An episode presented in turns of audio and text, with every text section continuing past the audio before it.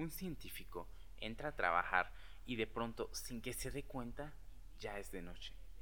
Un alpinista escala el Everest y mientras asciende, siente que su cuerpo se funde con la montaña. Una bailarina realiza sus movimientos con precisión y armonía. A simple vista parecen sencillos, pero ella se siente como si flotara. Un cirujano realiza una delicada operación y percibe con todo detalle la interacción de su bisturí con el paciente. Un amante hace el amor con su pareja y siente que se fusiona con ella en el cosmos.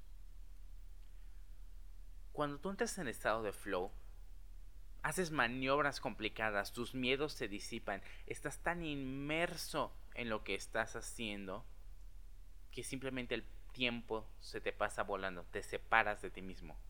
¿Por qué? Porque en ese momento está influyendo una experiencia óptima. Esa experiencia óptima te permite escapar de la ansiedad, del aburrimiento, de cualquier sensación negativa. Porque estás logrando poner orden al caos que suele reinar en tu mente. Y estás experimentando disfrute. Vas a recordar lo que estás haciendo como algo placentero y obtendrás un estímulo que te alentará a buscar nuevos desafíos. Y finalmente lograrás que tus habilidades se expandan. En este momento, cuando entras en flow, nada más parece importarte. El resto del mundo se apaga y hay un enorme reflector apuntándote a ti, desempeñándote con élite en lo que estás haciendo. Bienvenidos a De Emprende. Soy Juan Carlos Arteaga. Qué placer tenerte aquí en una nueva emisión. Hoy vamos a platicar sobre el estado de flow, fluir. Eh, este libro Flow, a Psychology of Optimal Experience, eh, nos habla de, de una experiencia óptima y autotélica. Este libro pretende responder a la pregunta, ¿qué nos hace felices? Todas las situaciones que te acabo de contar son escenarios en los que un ser humano está en marcha, está actuando, haciendo cosas. Entonces lo que realmente nos hace felices, según este libro, es fluir dejarnos llevar por la experiencia óptima, disfrutar el proceso, incluso más que los resultados. Vivimos en una experiencia muy gratificante y gracias a que estamos disfrutando esa experiencia, estamos expandiendo también nuestra mente, estamos traspasando nuestros propios límites y estamos experimentando algo que va más allá del placer instantáneo de los sentidos. Justo ahí es donde se esconde la esencia de una vida más feliz. Porque como decía Aristóteles, todo hombre busca la felicidad. Todos sabemos que queremos ser felices, pero ¿cómo? Bueno, para poder explicar este concepto, eh, el autor nos lleva primero a hablar sobre la conciencia.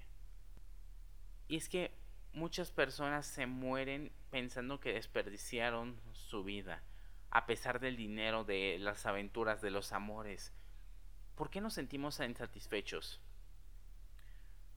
A lo mejor siempre estamos deseando más de lo que tenemos. Sí, es un hecho, pero esto es producido porque estamos buscando la felicidad en lugares equivocados. Entonces, tenemos nuestras necesidades básicas, alimento, abrigo, refugio, satisfacción sexual. Entonces, una vez que tengamos eso resuelto, pues nuestras expectativas se van a incrementar porque tenemos ahora nuevas necesidades. Si ya tengo lo que necesito para sobrevivir cubierto, pues caramba, yo quiero más. Entonces, al hacer esto, no nos estamos dando cuenta que sí, a lo mejor a corto plazo estamos generando placer. Pero en cuanto alcancemos ese placer, va a aparecer una nueva necesidad que tengamos satisfacer. Y en el momento en el que aparezca esa nueva necesidad, nuestro breve sentimiento de satisfacción se acabó. A mí me sucede mucho. Yo eh, cada vez estoy procurando superándolo más, pero por mucho tiempo fui adicto a las compras. Cada semana estaba recibiendo dos o tres paquetes.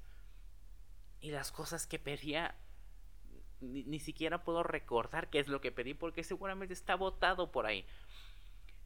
Yo veía algo, lo deseaba, gastaba dinero y en el momento en el que llegaba, listo. Y es más, incluso disfrutaba más el objeto antes de tenerlo que después. ¿Por qué? Qué cosa tan rara, ¿no?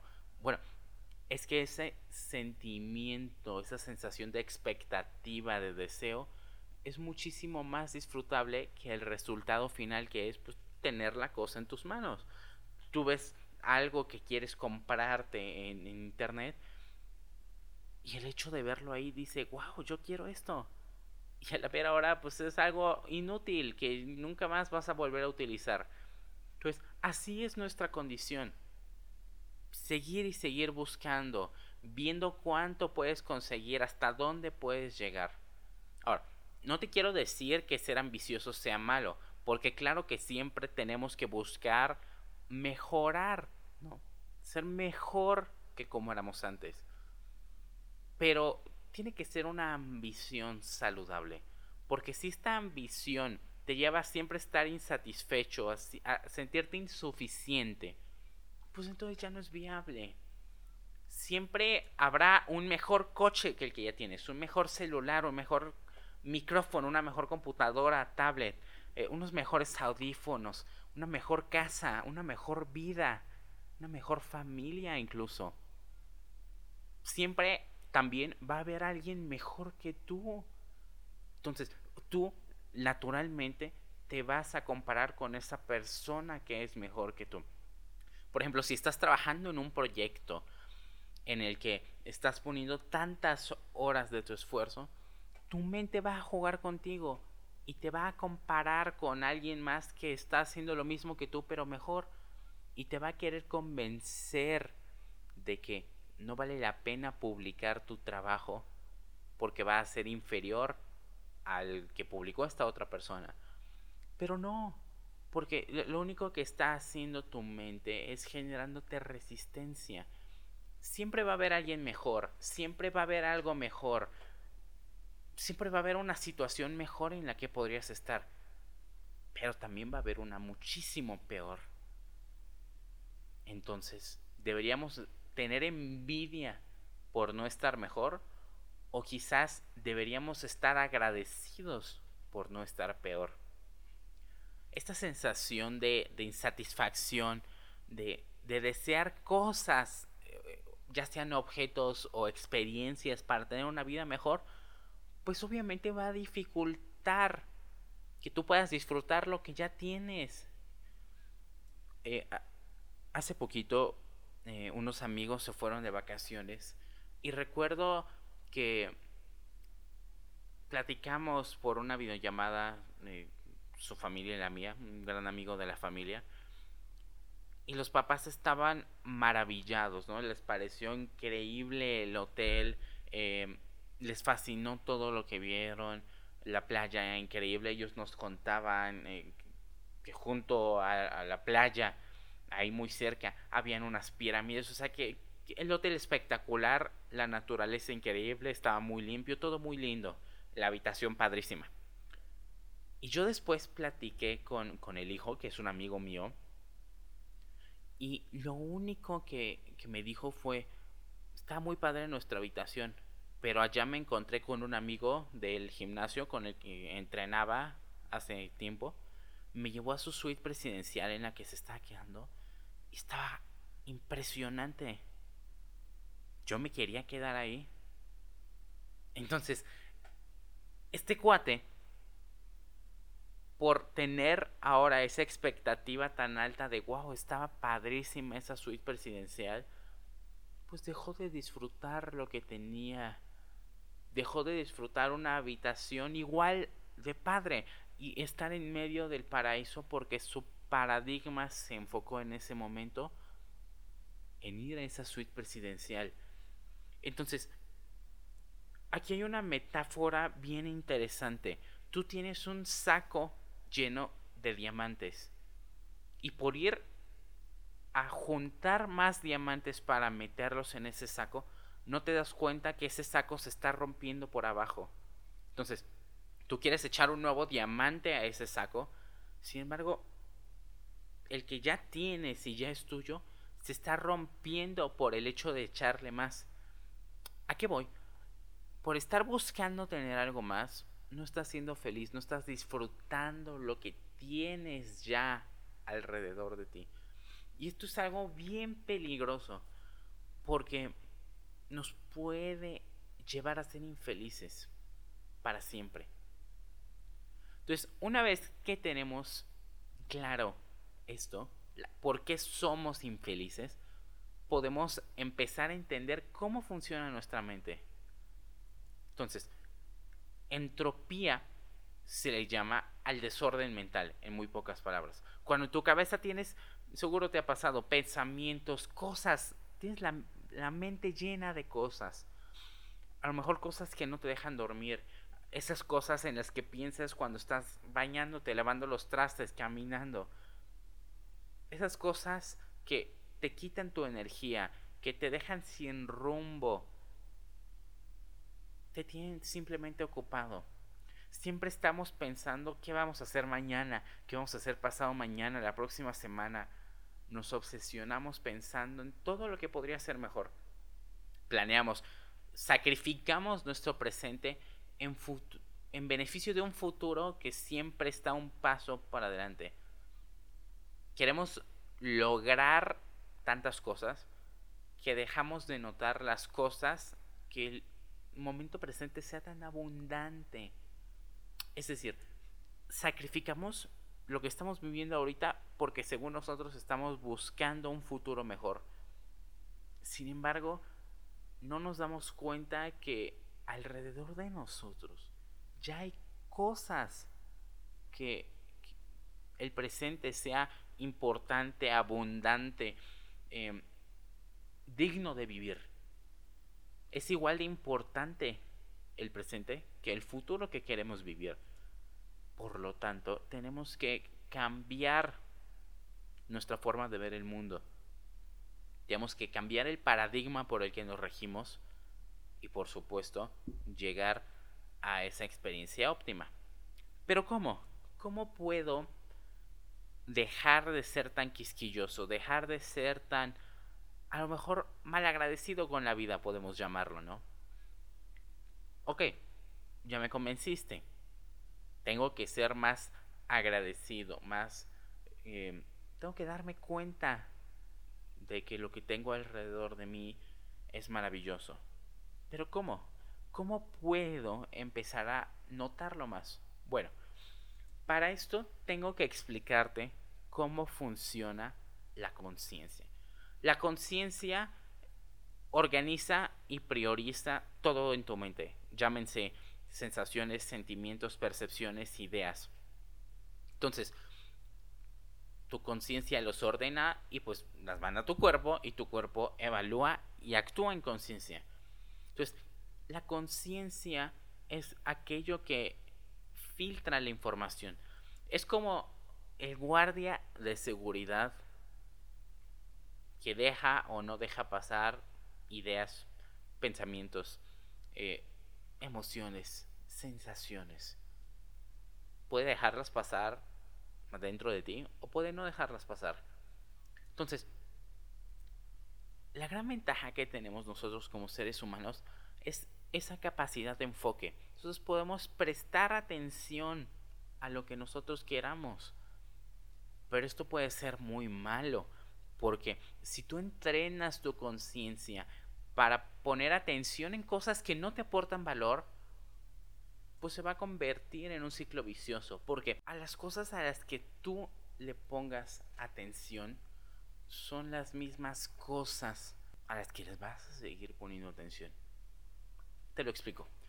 La atención alimenta a la conciencia. Y la conciencia alimenta a la atención. ¿Cómo está eso? ¿Cómo puede la conciencia alimentar a la atención y que al mismo tiempo la atención alimente a la conciencia? Bueno, tu atención se encarga de seleccionar las cosas a las que les vas a prestar importancia. Por eso te dicen, pon atención a tu clase, pon atención a tu libro, a tu curso. Es, si tú pones atención a algo, le estás dando importancia. Y lo que hace tu atención es enfocarse en eso y discriminar todos los estímulos alrededor. Y con eso te mantienes enfocado. Entonces, tu atención selecciona las piezas de información más relevantes y las ingresa a tu conciencia. Al controlar tu atención, controlas tu conciencia, como casi cualquier parte de nuestro cuerpo. Nosotros la podemos entrenar. Nosotros podemos decidir a qué le vamos a poner atención. ¿Por qué? Porque atención es importancia. Entonces nosotros podemos prestar atención a lo que elijamos y vamos a poner atención a eso. Pero puede esto también ser muy negativo. De hecho, para muchas personas que no entienden este concepto tan simple, les es muy perjudicial.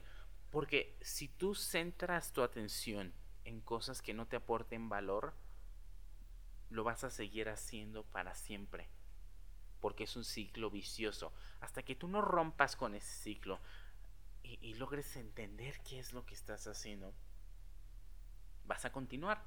Porque la atención alimenta a la conciencia. Pero al mismo tiempo, la conciencia es la que alimenta a la atención. Se alimentan mutuamente. Y este es un concepto importantísimo de entender. Porque tu atención se encarga de seleccionar las cosas a las que les vas a dar importancia. Ya te dije que atención es importancia. Entonces cuando tú te enfocas, tu mente discrimina todos los estímulos alrededor de ti y se dedica a eso en lo que te estás enfocando. Entonces, eso lo va a ingresar a tu conciencia. Y tu conciencia construye tu personalidad. Entonces, a ver, Vámonos de regreso. Imagínate un círculo con tres puntos. Un ciclo. Primero está tu atención. Tu atención es el guardia de seguridad. Decide a qué prestarle importancia y a qué no. Entonces tu atención, lo que sí pase por tu atención, se va a ir a dónde? A tu conciencia. Tu conciencia analiza eso lo interpreta obviamente, lo prioriza y con las piezas de información más selectas que entran a tu conciencia, construyes tu personalidad. La personalidad es el tercer puntito, esa tercera parte de este ciclo. ¿Y qué crees? La personalidad va a enfocar tu atención. Es decir, las cosas a las que les pongas atención van a ingresar a tu conciencia. Por lo tanto, van a construir tu personalidad. Y después esa misma personalidad que estás creando va a decidir a qué le pongas atención. Por ejemplo, si tú eres una persona violenta, es porque tu atención está centrada en la violencia, no porque naciste así. Si tú eh, ves videos de gente golpeándose, peleándose. Has visto películas violentas desde que eras pequeño. Pues obviamente tu paradigma está centrado en buscar violencia, promoverla. ¿Por qué? Porque es a lo que estás acostumbrado. La primera vez que viste algo violento, no lo buscaste. Llegó a ti, decidiste prestarle atención. Y gracias a esto, tu personalidad se volvió violenta. Por lo tanto, ahora te enfocas en cosas violentas. Tu atención se va a eso. Y eso construye más personalidad. Por lo tanto, le dedicas atención a cosas más violentas. Y es un ciclo que hasta que no lo rompas y te des cuenta que si tú le empiezas a dedicar atención a otras cosas, vas a cambiar tu personalidad, puedes nunca darte cuenta de esto y nunca vas a cambiar. Si tú te pones los lentes de una abeja, pues tu atención va a ir buscando flores. Si te pones los lentes de una mosca, vas a ir buscando caca. Así de sencillo. Si tu atención está puesta, por ejemplo, en un nuevo coche que te acabas de comprar, pues de repente vas por la calle manejando y te das cuenta que todo mundo tiene este coche. ¿No te ha sucedido? O te compras un nuevo celular, una nueva playera. ¿Y qué pasó? De repente parece que todo el mundo tiene eso mismo. No. siempre lo han tenido. Simplemente que antes no lo notabas. Porque no era parte de tu personalidad. Una vez compras un coche, por ejemplo, pues ya es parte de ti. Es, ingresó a tu conciencia y ahora es parte de tu personalidad. Por lo tanto, ahora te vas a dar cuenta porque vas a dedicarle tu atención y vas a decir, este cuate trae el mismo coche que yo. ¿No te ha sucedido? Bueno, esta es la explicación científica detrás. Y es un concepto de veras bien interesante. A mí me parece que en el momento en el que te das cuenta de esto puedes, número uno, entender el comportamiento de los demás, obviamente, pero sobre todo puedes romper con tus ciclos nocivos. Al controlar tu atención, controlas a tu conciencia. Porque si controlas tu atención, vas a evitar todas las distracciones y te vas a poder concentrar el tiempo que tú quieras en alcanzar tus objetivos. Precisamente por eso existe gente tan trabajadora, porque su atención está enfocada en su trabajo, eso pasa a su conciencia y por lo tanto a su personalidad. Entonces, si su personalidad está enfocada en su trabajo, su atención también. Si tiene que entregar algo, pero lo invitan a una fiesta, su personalidad le va a poner atención al trabajo y no a la fiesta. Por eso también existe, como te dije, gente violenta. O, o a lo mejor, no sé, gente chismosa. El primer chisme llega a ti. Lo ingresas a tu conciencia y tu conciencia lo pasa a tu personalidad. Por lo tanto, ahora dices, ah, órale, esto me gustó. Y le vas a poner más atención. Entonces, te das cuenta que se convierte en un ciclo nocivo.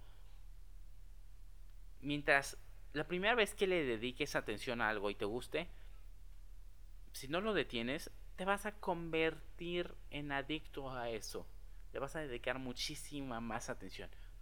Tú tienes la capacidad de cerrar esta puerta que va a dejar entrar la información. Por ejemplo, si tú prestas atención a cómo se viste la gente y juzgas si visten ropa de marca o no, tu personalidad se va a volver superficial y acabarás vistiéndote de esa manera. Lo mismo que te acabo de decir, ¿No te ha pasado que te compras algo y después parece que todo el mundo lo tiene? Bueno, lo que sucede es que tu atención está puesta en ese artículo nuevo que te has comprado. Y pues ahora lo notas con más facilidad cuando se presenta en tu ambiente, aunque antes lo ignoraras. Entonces, en vez de enfocarte en los 20.000 modelos distintos de coches que hay, tu atención está puesta en ese que te acabas de comprar incluso si te ponen mil coches diferentes, tú serías capaz de identificar ese único modelo en el que tu atención está centrado. Fácil, como si estuvieran pintado con marcatextos, pero no lo está. Entre mil coches tú podrías elegir ese que te acabas de comprar porque tu atención está puesta en él. Eres lo que comes. Has escuchado muchísimas veces esta frase, pero no solamente aplica para literalmente lo que comes, la comida que comes. Aplica también para lo que ingresas a tu mente. Entonces, si tú te la pasas viendo reality shows de la vida de celebridades millonarias, pues tu percepción del mundo va a girar en torno a ello.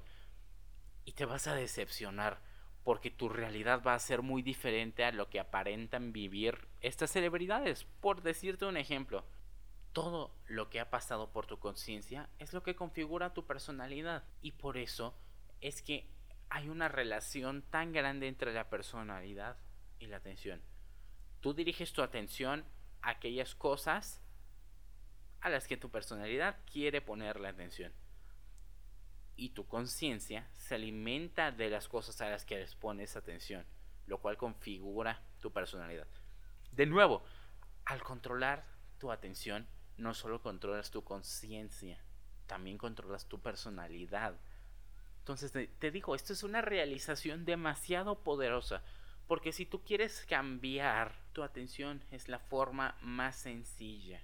Por ejemplo, alguien que estudia arquitectura, pues su atención está entrenada para procesar señales de su campo. Entonces, si va caminando por la calle y ve un edificio, pues va a decir, ah, qué padre, qué materiales habrán usado, qué técnicas, por ejemplo.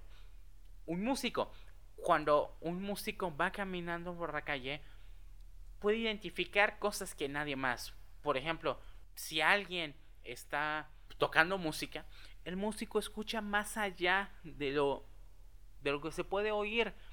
Él sabe qué notas están tocando. ¿Por qué? Porque él lo conoce, es parte de su personalidad y por lo tanto le pone atención a eso. La atención es la que decide que entra a la conciencia y por lo tanto es responsable de muchos procesos mentales como la toma de decisiones o los recuerdos. Ya tenemos claro qué diablos es la atención, por qué es tan importante, por qué tu atención alimenta tu conciencia y tu conciencia construye tu personalidad. Entonces tú le pones atención a las cosas que tu personalidad quiere, pero a la vez tu personalidad está construida por las cosas a las que les pones atención, de tal forma que el proceso siempre se repite. La forma y fondo de tu vida va a depender de la forma en la que uses tu atención. Y aquí quiero darte el ejemplo de una fiesta, una reunión. En el momento en el que estamos viviendo no nos podemos reunir, no deberíamos. Pero imagínate una fiesta dentro de esa fiesta hay muchísimas realidades que dependen de la conciencia que interpreta esa realidad. Entonces hay una interpretación por cada persona ahí presente. La personalidad determina el paradigma, el par de lentes con el que ven dicha situación. Por ejemplo, si va un joven emprendedor, va a buscar hacer negocios, va a hacer contactos, va a conocer gente, a lo mejor posibles compradores. El extrovertido va a hablar con gente, conseguir nuevos amigos, ser sociable. ¿Por qué? Porque es extrovertido. El paranoico va a ir a preocuparse que no lo juzguen, que no lo dejen en evidencia, que, ¿qué van a pensar de mí? Porque es paranoico, porque su personalidad hace que le ponga atención a esas cosas el galán va a ir a buscar novia, a buscar chicas con quien salir. Entonces, cada uno tiene una personalidad completamente diferente. Y esto influye en su realidad y el paradigma con el que se rigen. Entonces, ante el mismo estímulo que es esa fiesta, reaccionan de una manera completamente diferente. Le están poniendo atención a cosas diferentes. Y esta realización, como ya te dije, es bien interesante porque tu atención rige tu conciencia, tu conciencia, tu personalidad. Si tú quieres controlar el resto de partes de este ciclo, inicie con tu atención. Este concepto tan importante es lo que vamos a utilizar para poder entrar en estado de flow. Si quieres entrar en estado de flow, controla tu atención. Ahora, yo sé que no es fácil poner la atención a algo hay veces que tienes la mente tan saturada como que tu ancho de banda mental ya se agotó. Uy, cómo cuesta trabajo poner atención. A lo mejor te estás quedando dormido y no puedes poner atención a tu clase. A lo mejor, no sé, em, estás intentando leer y uy, como que se te mueven las letras en el libro, ¿no? Bueno, Tú sabes que nuestro mundo se rige por caos y el caos hace que la tensión se disipe. Si tú te reinas, te riges por este caos, la entropía se va a apropiar de tu mente. Vivimos en una guerra por la atención el día de hoy. Hay tantos estímulos, tantas distracciones, que pues esta atención es facilísimo de disipar. Cada vez es más difícil concentrarse en algo en específico. Y bueno, si además de que es muy difícil concentrarse, le sumas el hecho de que te sientes insatisfecho y de que hay muchas cosas sobre las que no tienes ningún control, híjole, la atención está más que perdida hoy en día.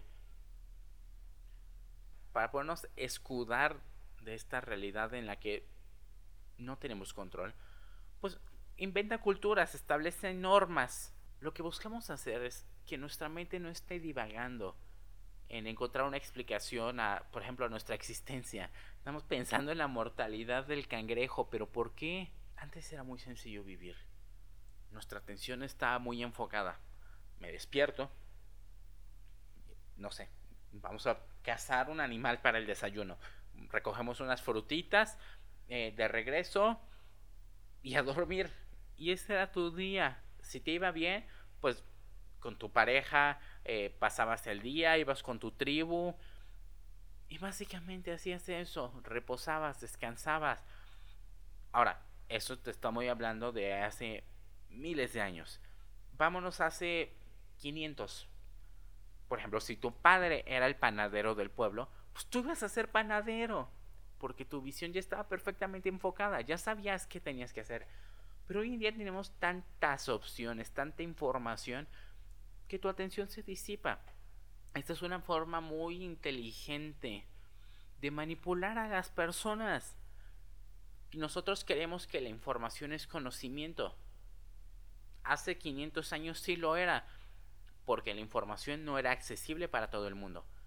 Pero hoy en día, en nuestro celular, es más, en nuestra muñeca, tenemos acceso a toda la información del mundo. Tenemos tanta información pero cada vez somos más ignorantes. ¿Por qué? Porque nuestra atención está disipada. Gobiernos como el de Cuba y ahora en, México está sucediendo, hacían su conferencia de prensa todos los días, todos los días, cuatro o cinco horas en Cuba, aquí en México dos, tres. Y todos los días hay noticias, todos los días sale información, todos los días hay un titular. Y a lo mejor tú puedes pensar, uy, este presidente mantiene mucha comunicación, no quiere que sepamos de todo. Pero la realidad es que no, porque si sale una noticia negativa, por ejemplo, pues tiene menos de 24 horas de vigencia, porque al día siguiente hay una nueva noticia y listo. Entonces esa información no se convierte en conocimiento. ¿Por qué? Porque hay tanta información que no le puedes dedicar atención. Entonces, para que la información se convierta en conocimiento, tienes que prestarle atención. Cuando tienes tantas opciones, pues te abrumas. Te das cuenta que eres demasiado pequeño comparando con el mundo, con el universo. Y bueno, esto, esta realización también hace que mucha gente pues se vuelva loca. Eh, no sé, hay presos que se vuelven religiosos en la cárcel, ¿no? Entonces así no están pensando todo el día cosas negativos. Otros se drogan, se alcoholizan. Millonarios que por ambiciosos quieren volverse más ricos para sentir que controlan la realidad. Pero acuérdate que la realidad individual de cada quien se va a dictar por tu conciencia. Entonces, si tú lo que deseas es atención, por darte un ejemplo, y quieres saciar esa, ese vacío con dinero, pues por más dinero que tengas, no lo vas a poder saciar. ¿Por qué? Porque tu conciencia está buscando atención. Si estás buscando cariño, pues entonces tu atención va a estar enfocada en cariño, no en dinero. No te vas a sentir pleno teniendo más dinero. Hay personas millonarias que viven en la miseria porque sienten un vacío emocional tremendo. Son infelices, no desean más que una familia y amigos amorosos y sinceros. Pero también hay personas que están rodeadas de gente que los aprecia y viven infelices pensando que necesitan dinero para ser felices. Entonces, en muy pocas palabras, la batalla por la felicidad es la batalla con la contra la entropía. Lo opuesto a la entropía es el flow. Lo opuesto a la entropía es la experiencia óptima.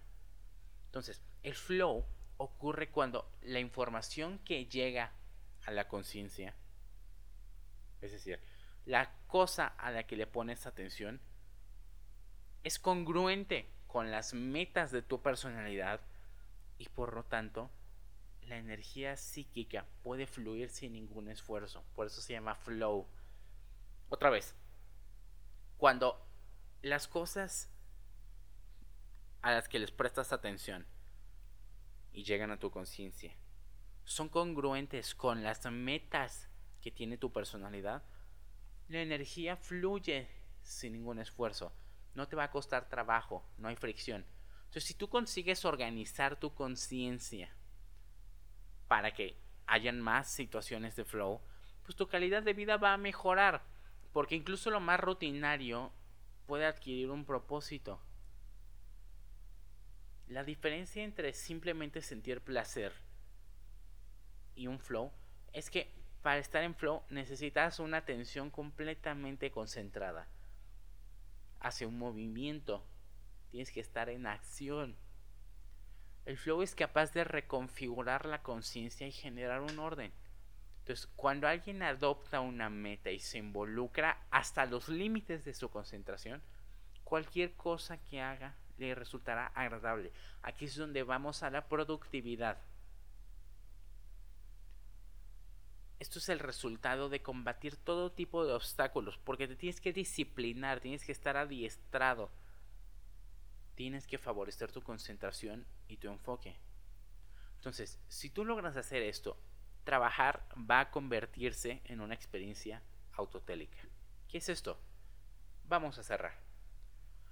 Una experiencia autotélica es aquella en la que la recompensa obtenida deriva del mismo acto de realizar la actividad.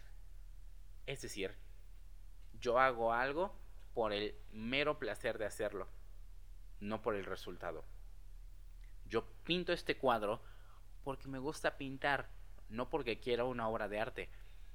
Yo mm, escribo este libro porque me fascina escribir, no porque yo lo quiera haber terminado. Entonces, cuando esto sucede, cuando estás disfrutando la misma actividad, pues tu energía psíquica se va a enfocar en ejecutar en vez de estar pensando qué diablos puede pasar. Entonces, número uno, tienes disfrute inmediato y realización. Y número dos, el fin se va a encontrar en la misma actividad. Lo que yo busco, lo consigo haciendo y no tengo que esperar a ninguna recompensa. Entonces, esto es lo que tenemos que perseguir. Esto va a llevar nuestra productividad a otro nivel. Porque vamos a entrar en estado de experiencia autotélica. Entonces, ¿qué necesito para entrar en flow? Número uno, algo que requiera habilidades. Algo facilísimo para mí no va a ser flow porque si no es desafiante, no voy a poder disfrutarlo.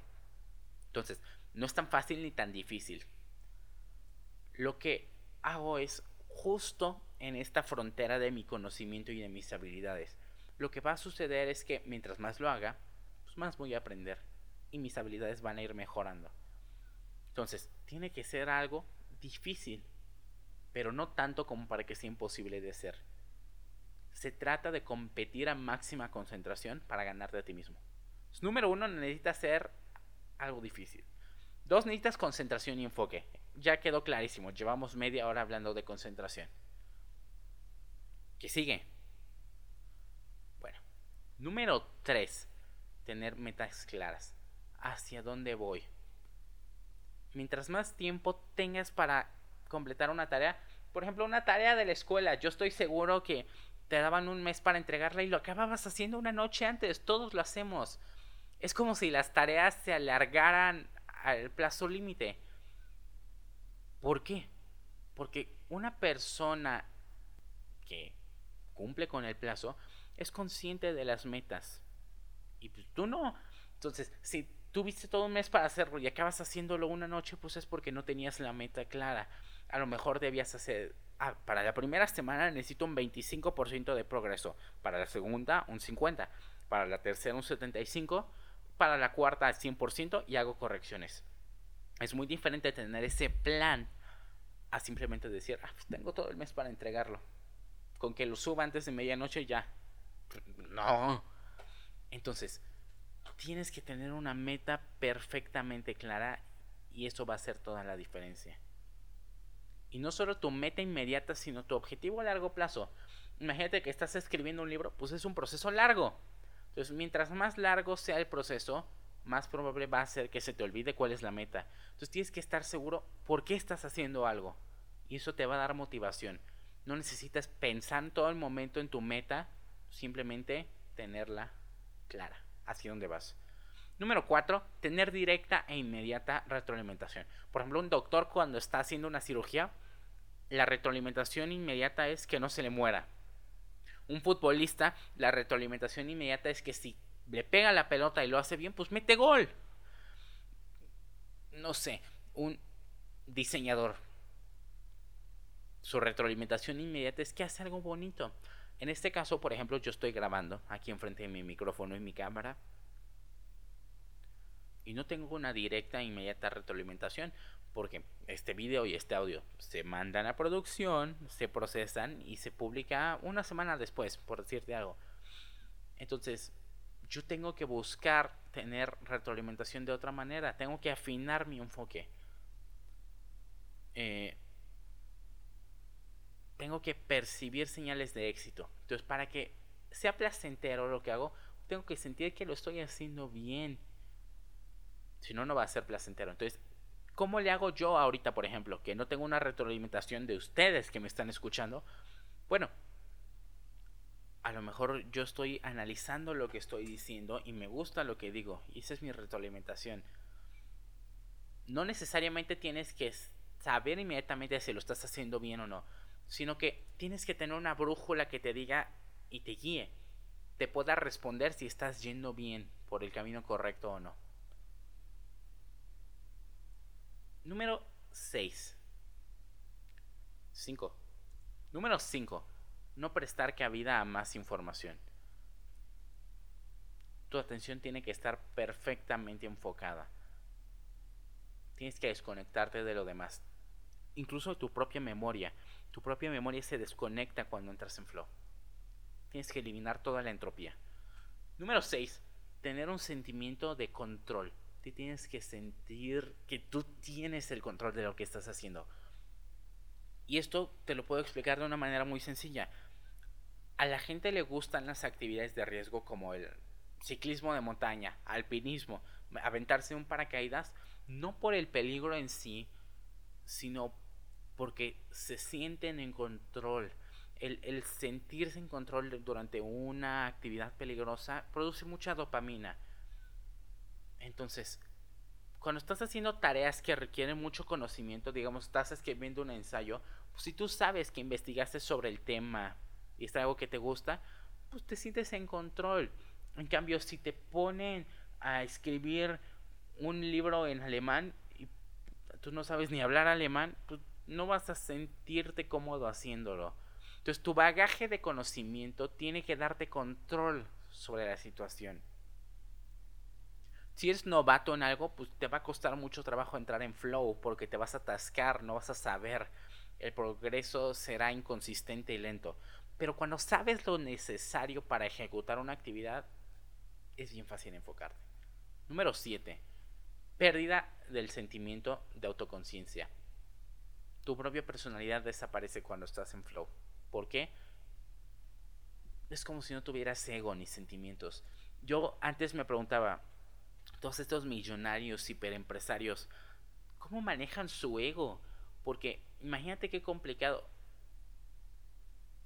sería para una persona ordinaria como tú o como yo.